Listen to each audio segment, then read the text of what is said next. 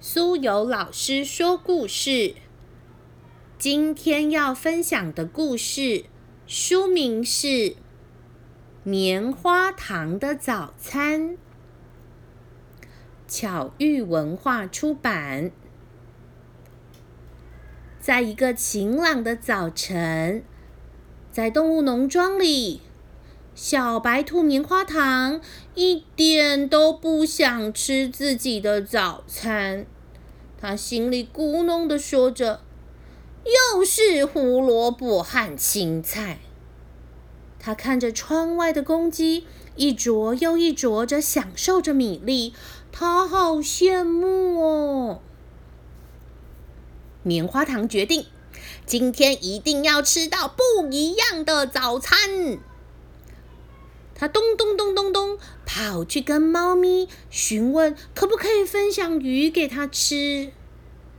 哎呀，味道怎么这么腥臭啊！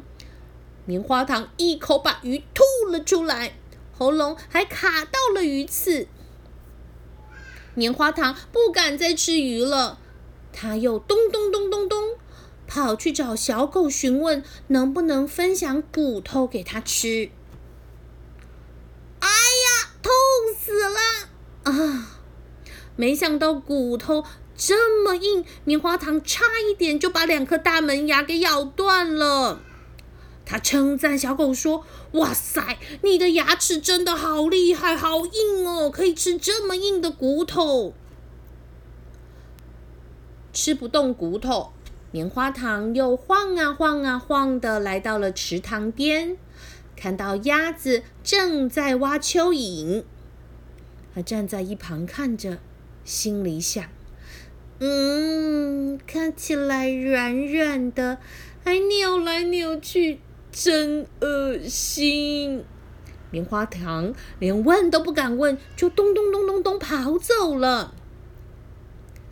接着，他来到了饲养小猪的地方，他们正高兴的在吃着饲料。棉花糖也凑了过去，询问他们能不能分享他几口。啊，好干哦，快把我噎死了！平常不喜欢水的棉花糖勉强喝了几口水，才把饲料给吞了进去。棉花糖咚咚咚咚咚来到了鸡舍，嘟起嘴巴，想要学公鸡在地上啄食米粒。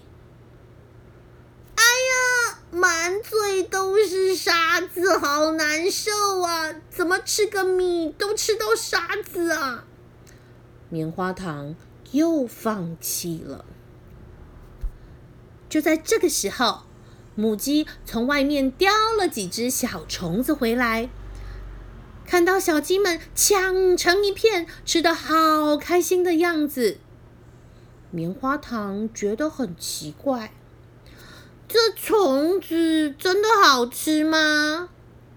母鸡很大声的回答：“吼吼，这可是天下最美味的食物呢！”